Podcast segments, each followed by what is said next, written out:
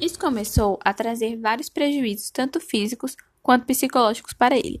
Até que um dia o pai do menino percebeu como seu filho estava preso ao celular e decidiu tomar uma providência. Mandou o garoto passar uns dias em um sítio na casa dos avós, um local bem divertido, mas sem internet.